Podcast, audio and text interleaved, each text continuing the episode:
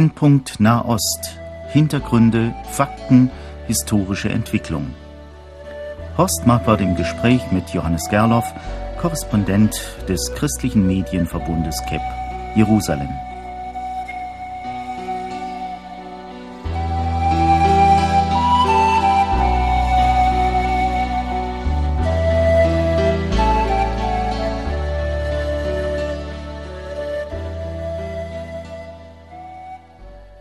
Verehrte Hörerinnen und Hörer, ich freue mich, Sie heute wieder begrüßen zu können.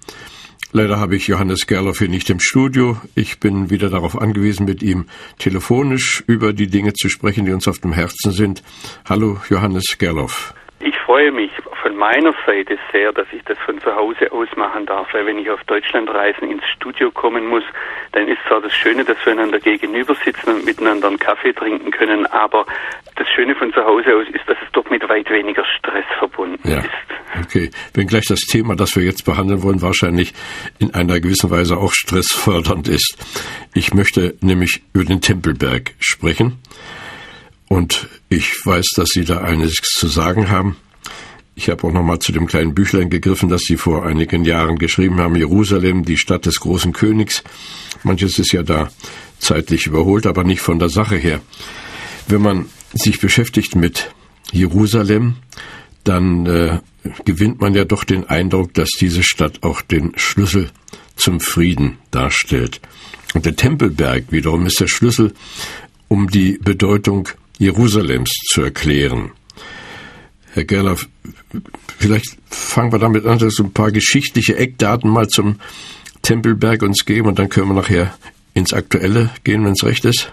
Ja, also der Tempelberg taucht zunächst einmal der Berg als Berg Moria auf und äh, wir sind da eigentlich schon beim Zentrum, als Abraham in äh, 1. Mose 22 von Gott aufgefordert wird, seinen einzigen Sohn, den Isaak, zu nehmen und auf einen Berg zu bringen und ihn dort zu opfern.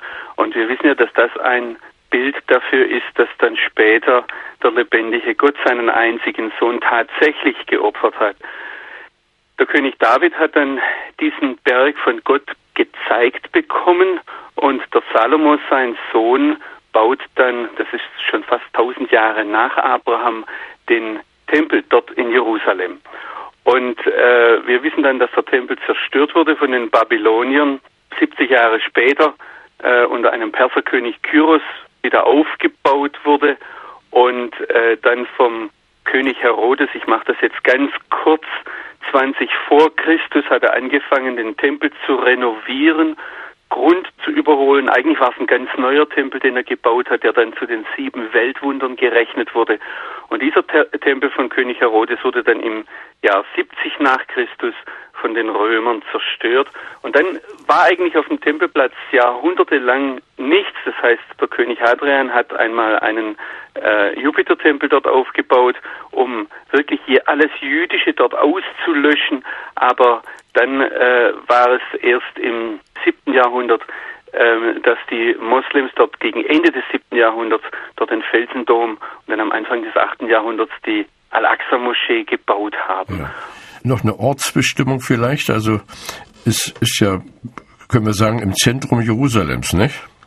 Ja, man kann sagen, es ist ziemlich genau, wenn man, wenn man Landkarten vor sich nimmt, da ist ja bei unseren Landkarten meistens noch die grüne Linie, also die Trennungslinie zwischen Ost- und Westjerusalem eingezeichnet und da liegt äh, die äh, die Altstadt ziemlich genau äh, etwas östlich von dieser Trennungslinie und äh, der Tempelberg ist praktisch das Zentrum der Altstadt. Also ja. nicht ganz äh, äh, geografisch gesehen das Zentrum, sondern es ist die Südostecke der Altstadt. Ja. Es gibt ja verschiedene Namen für diese Stadt. Gibt es da einige, die man wissen sollte? Also für Jerusalem zunächst einmal gibt es verschiedene Namen, aber wenn wir jetzt vom, vom Tempelberg sprechen, äh, der wird in der jüdisch-christlichen Tradition eben aufgrund der Geschichte, die ich jetzt gerade ganz, ganz kurz äh, überflogen habe, Tempelberg genannt, weil dort die beiden Tempel standen. Auf äh, Arabisch heißt Haram al-Sharif, das ist das erhabene Heiligtum Und äh, auch im Islam ist es so, dass man weiß, dass der König Salomo dort etwas gebaut hat. Aber wenn heute Moslems sagen, dass dort nie ein jüdischer Tempel gestanden hat, dann äh, gehen sie einfach davon aus, dass sowohl der Salomo als auch der David vor ihm, als auch die ganzen biblischen Propheten eben Muslime waren und ja. nicht Juden. Ja. Wenn meine Zählung stimmt oder das, was ich gelesen habe, darüber spricht das Alte Testament 667 Mal von Jerusalem, das Neue Testament 144 Mal. Aber es fällt auf, dass im Koran kein einziges Mal von Jerusalem die Rede ist. Ja, habe ich das so in meinem Buch geschrieben, das könnte sein. Ich muss mich da mittlerweile korrigieren. Ich habe nämlich einmal gefunden mittlerweile, und zwar in der Sure 2 im Koran, da wird Jerusalem nicht namentlich erwähnt, aber der Prophet Mohammed spricht dort über die Richtung, in der seine Nachfolger beten sollen oder seine Anhänger beten sollen. Und zwar sagt er ihnen ausdrücklich, sie sollen nicht beten wie die Juden und die Christen, wie die Leute des Buches, nämlich in Richtung Jerusalem, so wie das schon der König Salomo festgelegt hat, sondern, sagt der Prophet Mohammed, sie sollen in Richtung Mekka beten. Und damit macht er etwas ganz Entscheidendes, was wir jetzt auch mal mit einem orientalischen Gemüt verstehen müssen. Wenn nämlich Leute auf dem Tempelberg, also Muslime auf dem Tempelberg heute beten und dann in Richtung Mekka beten und wenn sie auf diesem großen Platz sind, der etwas südlich vom Felsendom sind, dann wenden sie dem Allerheiligsten also dem heiligsten Ort, den Gott auserwählt hat, wenden sie ihren Rücken zu. Und das ist eine ganz entscheidende Beobachtung, weil eigentlich die Muslime damit sagen, äh, dieser, dieser Ort ist uns äh, nicht nur weniger wert als Mekka, sondern als eigentlich nichts. Ja, aber trotzdem wird also so gekämpft darum, wenn wir ein bisschen über die politischen Positionen sprechen, sind ja die drei Religionen erheben Anspruch auf Jerusalem und damit auch äh, mitzureden über den Tempelberg und seine Zukunft. Aber eigentlich ist ja doch bis jetzt Jordanien als Hüter der heiligen Städten eingesetzt. Ja, das hat damit zu tun, dass der König Abdallah, der Zweite, ein direkter Nachfahre vom Propheten Mohammed ist, dass sein Urgroßvater Hussein äh, der Scherif von Mekka war, der dort von der Familie Ibn Saud vertrieben wurde. Und deshalb erheben die Jordanier einen Anspruch. Aber ich möchte noch einmal diesen Punkt unterstreichen, den ich gerade gesagt habe. Die Jordanier hatten ja den Tempelberg unter ihrer Herrschaft zwischen 1949 und 1967. Und in dieser Zeit hat sich um diesen Ort eigentlich kaum jemand gekümmert. Das Interessanteste ist, dass viele saudische Prinzen in der Zeit in Jericho ihren Winterurlaub verbracht haben und keiner einziger von diesen saudischen Prinzen hat jemals Jerusalem besucht. Das ist schon eine wichtige Sache. Jerusalem wurde erst wichtig, als im Juni 1967 äh, der israelische Rundfunk verkündet hat, der Tempelberg ist in unserer Hand und als dann dort eine israelische Flagge gehisst wurde. Ja, und seither gab es dann also Schwierigkeiten, denn ähm, äh, selbst die PLO hat ja in einer sogenannten Nationalcharta den Tempelberg nicht einmal erwähnt. Da gibt es unterschiedliche Versionen von dieser Nationalcharta und ich muss jetzt offen gestehen, dass ich die jüngeren Versionen äh, daraufhin nicht durchgesehen habe, was Jerusalem betrifft. Ähm, Heute ist es so, dass die Palästinenser überall Jerusalem als also Ostjerusalem oder ganz Jerusalem als ihre Hauptstadt fordern. Ja, ist aber erst neuerdings. Aber das ist erst neuerdings richtig. Ja. Ursprünglich die PLO hat gar nicht also Jerusalem ja. erwähnt in ihrer Charta, das stimmt. Herr Gerloff, nun ist ja seit September 2009 die ganze Geschichte da eskaliert. Und wenn man fragt, warum sich eigentlich arabische und israelische Sicherheitskräfte Straßenschlachten lieferten oder manchmal auch noch liefern, ist ja schwer zu erklären, oder? Ja, es ist interessant, dass da jetzt im September 2009 wieder eine eigentlich ganz alte Sache, ich sage jetzt einmal, aufgebraten wurde. Es war immer wieder der Fall, dass muslimische Führer das Gerücht gestreut haben, dass das jüdische Volk äh, die Al-Aqsa-Moschee, äh, heute gängig das drittheiligste Heiligtum im Islam, ähm, dass die, die Juden die Al-Aqsa-Moschee bedrohen und daraufhin hat es dann Unruhen gegeben. Ich sage das deshalb, das hat eine alte Geschichte. Wir haben in den vergangenen Sendungen, äh, wenn ich mich recht erinnere, zum Beispiel auf das, äh, auf Hebron hingewiesen, auf das Massaker, das dort 1929 stattgefunden hat. Auch dieses Massaker wurde ausgelöst, weil der damalige Großmufti von Jerusalem, Hajj Amin el-Husseini, übrigens ein guter Freund von Adolf Hitler, auch dieses Gerücht gestreut hat, die Juden bedrohen die Al-Aqsa-Moschee. Und das war jetzt im September 2009 wieder genau dasselbe, also genau 80 Jahre später. Ja, man wundert sich ja, dass solche Lügen sich verbreiten, denn äh, es muss doch genug Augenzeugen geben, die in der Nähe stehen und sagen, äh, hier stimmt was nicht. Die Gerüchte, die ja zum Teil sich auch bei bei westlichen Leuten, die jetzt nicht diesen emotionalen Status wie Muslime haben, also mit emotionalem Status meine ich, dass man einfach den Führungspersönlichkeiten sehr viel Vertrauen und sehr viel Glauben schenkt. Und wenn ein führender Sheikh sagt, das ist so, dann ist es so. Aber jetzt sollte man ja sagen, bei uns im Westen ist das etwas anders. Und trotzdem äh, ist es äh, auch vielen Journalisten nicht so ganz klar, dass das Gerücht, das zum Beispiel 1996 zu Unruhen geführt hat, äh, dass die Israelis unter dem Tempelberg ja. graben, ja. Äh, dass dieses Gerücht sich auch beständig hält und äh, selbst durch Führungen, selbst durch äh, ans, dass man sich das ansieht, in Augenschein nimmt, nur schwer zu widerlegen ist. Ja, wie ist das mit den Bauarbeiten unter dem Berg? Können Sie da mitnehmen und Ihnen das zeigen? Soweit ich das bis heute gesehen habe, wird von Israelis nicht äh, unter dem Tempelberg gegraben, sondern äh, um den Berg herum, das heißt an den, an den Rändern des Berges. Wer in den vergangenen Jahren massiv im und damit unter dem Tempelberg gegraben hat, vor allem in der Südostecke, das sind die Muslime. Dort wurden äh, entgegen allen Abmachungen äh, in, in meinen Augen ein furchtbarer Schaden angerichtet, weil die sogenannten äh, Pferdeställe Salomos, also in der Südostecke, da wurden lastwagenweise Schutt abgefahren und äh, da, äh, das war deshalb in meinen Augen ein, ein, Verbrechen, weil da archäologische Werte von, die unschätzbar sind, zerstört wurden. Es ist ja äh, jetzt gerade auch durch den Besuch unseres Außenministers wieder, wieder von die Rede gewesen, es müsste verhandelt werden, verhandelt werden. Ich las äh, ein Wort des Hamas Politbürochefs, der in Damaskus sitzt, der sagt, das Schicksal Jerusalems wird durch den Heiligen Krieg und Widerstand entschieden, nicht durch Verhandlungen. Also die Kameraden, die sind ja gar nicht bereit, da auch irgendwie zuzuhören und auf Verhandlungen einzugehen. Oder halten Sie es für möglich, dass doch noch die Verhandlungen um Tempelberg, um den Tempelberg zu einem Erfolg führen können? Also deshalb sage ich ja manchmal mit einem Schmunzeln, dass man im Radio nicht so ganz sieht und das deshalb schwer rüberzubringen ist, dass die Hamas nicht lügt.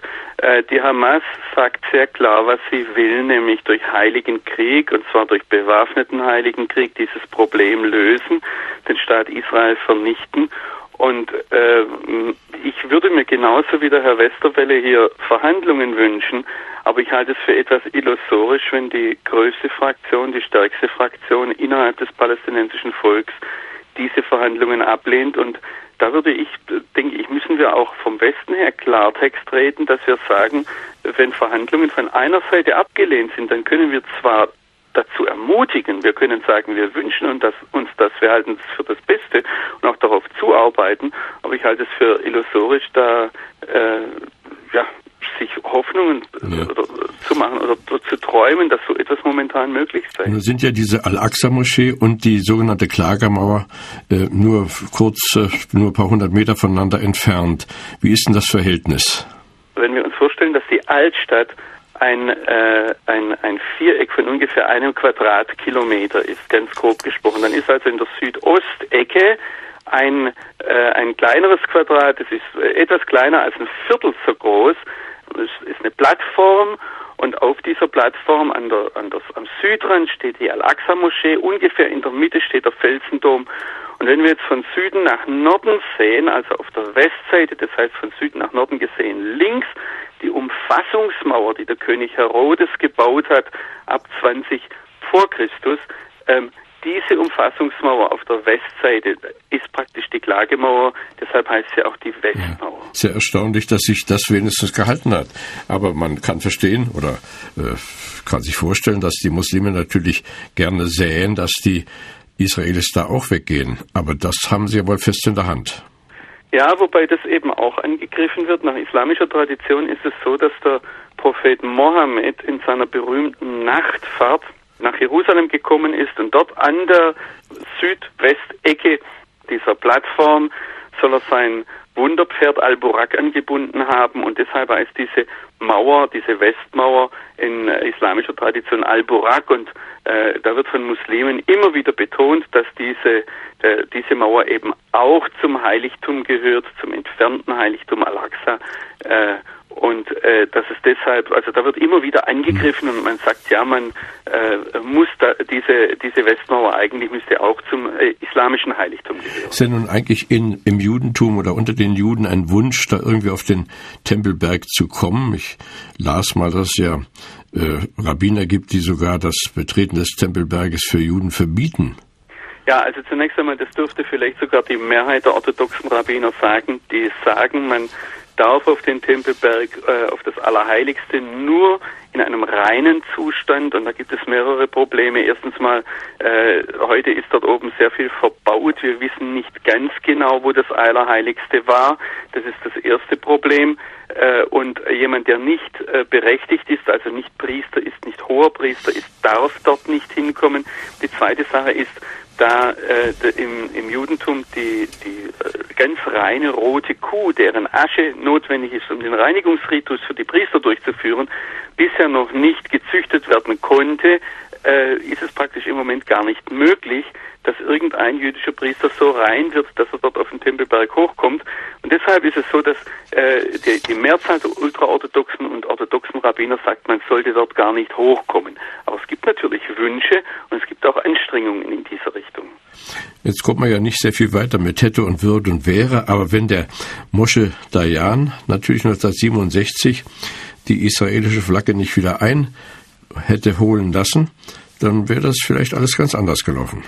Das wäre vielleicht ganz anders gelaufen, aber wie Sie schon angedeutet haben, wir können da nur spekulieren drüber. Aber ich denke, es ist ein wichtiger Punkt, den wir festhalten sollten, dass 1967 diese israelische Flagge eben sehr schnell wieder eingeholt wurde, dass äh, Moshe Dayan ganz klar gegenüber den islamischen Führern gesagt hat, wir wollen den Tempelberg nicht. Er soll sogar an irgendeiner Stelle einmal gesagt haben, was soll ich denn mit dem Vatikan, der macht mir nur Schwierigkeiten. Naja, jetzt äh, noch eine andere Geschichte. Herr Gerloff, da ist ja ein Thema, das nicht nur christliche Endzeitforscher bewegt, sondern auch Politiker und Künstler sind befasst. Und ich las von einem Rabbi Frankel, der äh, sich da sehr beschäftigt hat mit ähm, einer bildlichen Darstellung. Es geht eigentlich um die Wiedererrichtung des jüdischen Tempels. Das ist ja irgend so eine geheim, ein, nicht ein, nicht ein geheimer, ein offener Wunsch eigentlich der einiger Juden, dass der Tempel wieder errichtet werden sollte. Und viele Christen warten auch darauf. Wie beurteilen Sie das denn?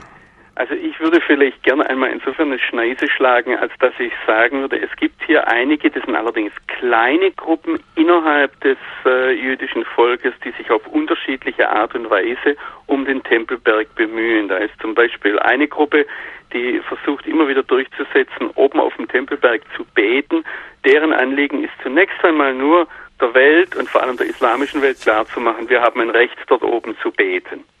Es gibt eine zweite Gruppe, äh, die sogenannten Tempelbergsgetreuen, äh, die haben äh, eigentlich nur ein Ziel, sie wollen daran erinnern, der dritte Tempel soll kommen, wird kommen und die versuchen dann zu jedem größeren jüdischen Fest dort mit einem Eckstein anzukommen. Äh, das, die, die versuchen dann vor dem äh, obersten Gericht zu erzwingen, dass sie den legen dürfen. Das wird dann jedes Mal routinemäßig abgelehnt. Es sind eigentlich mehr Gruppen, die jetzt daran erinnern, äh, hallo, wir haben dort was anzumelden.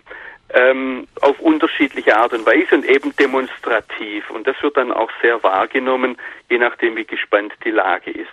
Das, was Sie jetzt gerade angesprochen haben, war eine ganz von diesen beiden Gruppen ganz unabhängige Initiative.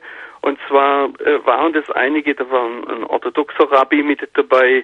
Ähm, mir war da nicht so ganz klar, ich habe die Leute getroffen, äh, wo die wirklich einzuordnen sind. Also das, das Einzige, was es da gibt, ist eigentlich ein großes Gemälde. Und die Idee ist, ähm, dieses Gemälde hat ein Architekt gemacht. Die Idee ist, dass man doch auf dem Tempelberg ein Heiligtum errichtet, wo Juden und Moslems und Sie haben dann auch gesagt Christen, aber die sind auf dem Bild nicht so ganz vorhanden, ähm, wo diese äh, praktisch das, eine, eine Art Religionsvermischung betrieben wird, indem alle dort oben äh, ihr Heiligtum haben dürfen. Also wird doch die Erinnerung an den Tempel auch ständig wachgehalten.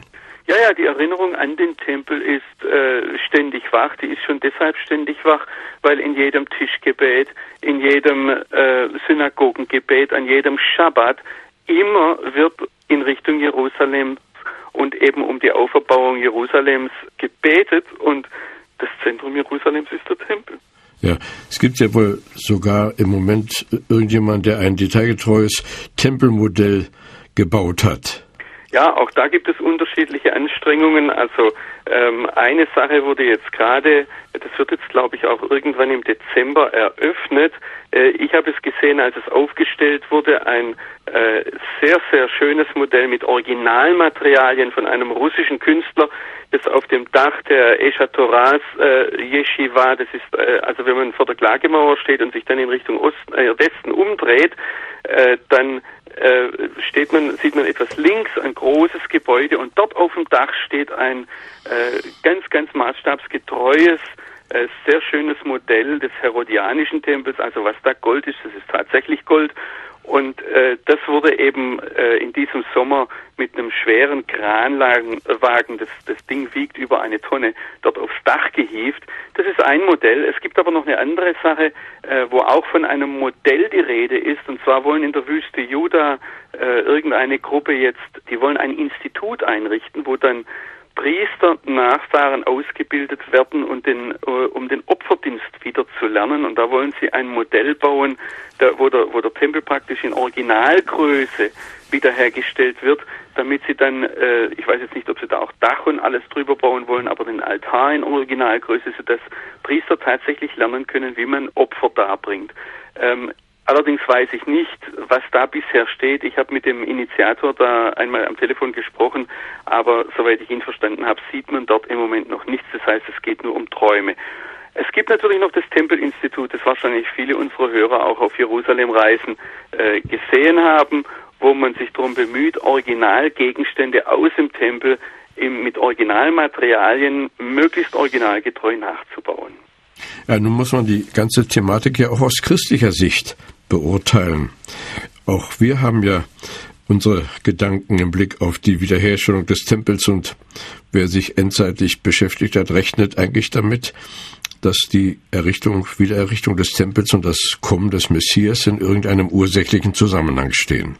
Ich gehöre da wahrscheinlich zu denjenigen, die, die etwas zur, zur Vorsicht mahnen. Also für mich sind da mehrere Dinge nicht klar. Erstens mal Wovon die Bibel eindeutig spricht, ist die Zentralität Jerusalems und dass Jerusalem sich auserwählt ist. Und wovon die Bibel eindeutig spricht, ist, dass einmal in der Endzeit die Völker kommen werden, und da heißt es dann im Jesaja, ich denke jetzt an Jesaja 2, heißt es zum Berge des Hauses des Herrn. Das heißt, sie kommen zum Berg. Was den Tempel betrifft, werden wir gerade, wenn wir ins, ins Neue Testament hineinsehen, aber das ist auch im Alten Testament, wenn wir zum Beispiel den Hesekiel sehen, äh, was dort beschrieben ist, ist sehr schwer zu sagen, ob das jetzt eine konkrete Bauanweisung ist oder ob hier etwas äh, natürlich durch eine architektonische Beschreibung, aber ob hier etwas äh, geistlich weiter ges äh, gesagt werden soll.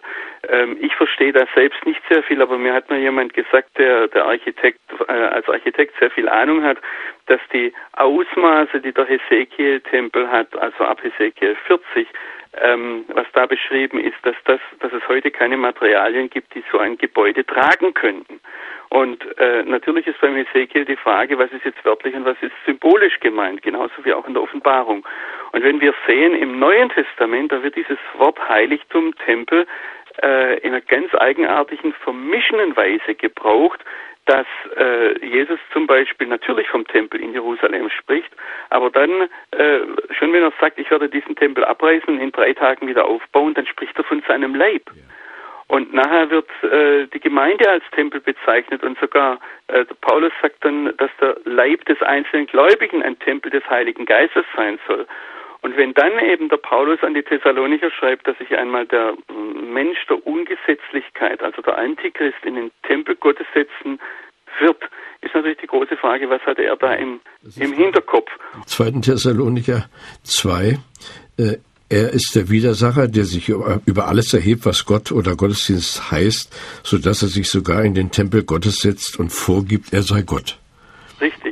Und da ist eben die große Frage, was ist da mit diesem Tempel gemeint? Es ist die zentrale Stelle, denke ich einmal, für uns Christen, äh, wo, wo Christen davon ausgehen, also damit er sich da reinsetzen kann, muss wieder ein Tempel gebaut werden. Und deshalb wird auch ein Tempel, äh, der in Jerusalem gebaut wird, auf alle Fälle ein, äh, eine Vorbereitung für das Kommen oder für die Offenbarung des Antichristen sein.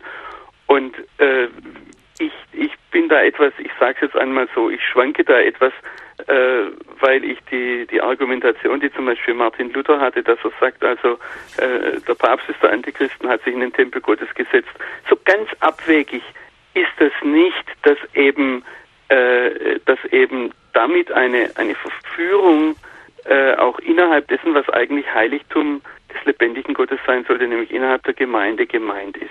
Aber äh, ich denke, wir sollten darüber offen diskutieren und äh, ich bin auch bereit, mich da, also sehr bereit, mich korrigieren zu lassen. Und natürlich werden wir das mit offenen Augen beobachten, was sich hier in Jerusalem im Blick auf den Tempel tut. Ja, da wird vielleicht jetzt mancher Hörer enttäuscht sein, dass wir nicht hier ganz klare Aussagen machen können, aber ich finde das hervorragend, dass Sie also den Mut haben zu sagen, ich kann mich hier nicht festlegen, ich weiß nicht genau, wie das geht, die Aussagen der Schrift sind zu sparsam. Wir spüren aber, dass da in der Mitte Jerusalems mit diesem Tempel noch vieles geschehen wird. Und deshalb darf man mit großer Aufmerksamkeit auch weiter verfolgen, was da läuft und darf auch immer wieder seine Hände falten und darum bitten, dass die Menschen, die sich dort als Gegner gegenüberstehen, doch eines Tages begreifen, dass sie mit ihren kriegerischen Handlungen keine Erfolge haben werden. Ich denke, wir sollten vielleicht an dieser Stelle doch noch mal eines unterstreichen. Ich habe hier nicht die Zentralität Jerusalems in Frage gestellt. Und wir, unser Ausblick, unsere Vision, unsere Perspektive ist als Christen eben doch Offenbarung 21 das Jerusalem, in dem es keinen Tempel mehr geben wird, weil es eine ganz uneingeschränkte, unmittelbare Gemeinschaft zwischen dem lebendigen Gott und seinem Volk geben wird. Es ist mehr als ein guter Brauch, dass wir am Schluss unserer Sendung nochmal gemeinsam beten. Darf ich Sie auch heute bitten, ein kurzes Gebet noch mit uns zu sprechen? Vater im Himmel, wir wollen über der Frage des Tempels und über der Frage, was in Jerusalem passiert, dich nicht vergessen. Wir wollen nicht vergessen, dass der Tempel ein Mittel ist, um uns, um dein Volk, um die Heidenvölker auf dich hin auszurichten. Und darum bitten wir dich auch, wenn jetzt weiter Gespräche, weiter Diskussionen geführt werden, wenn unsere Zuhörer die Bibel aufschlagen, wenn wir miteinander weiter darüber reden, auch wenn wir uns bei Vorträgen begegnen. Vater, ich bitte dich, dass der Blick immer wieder auf dich hingerichtet wird und dass das deutlich wird, dass es um unsere Beziehung zu dir und darum geht, dass du diese Welt erlösen wirst und dass sich einmal jedes Knie beugen und jede Zunge bekennen wird, dass du allein der Herr bist. Amen. Amen. Vielen Dank, lieber Johannes Gerloff. Wir werden uns vor dem Weihnachtsfest nicht mehr sprechen und sehen. So wünsche ich Ihnen und Ihrer Familie und allen Lieben dort auch gesegnete Tage. Und wir freuen uns, dass wir Sie auch wieder haben werden, entweder am Telefon oder direkt im Studio im Jahre 2010. Gott bleibe mit Ihnen. Gott bleibe auch mit Ihnen, verehrte Hörerinnen und Hörer.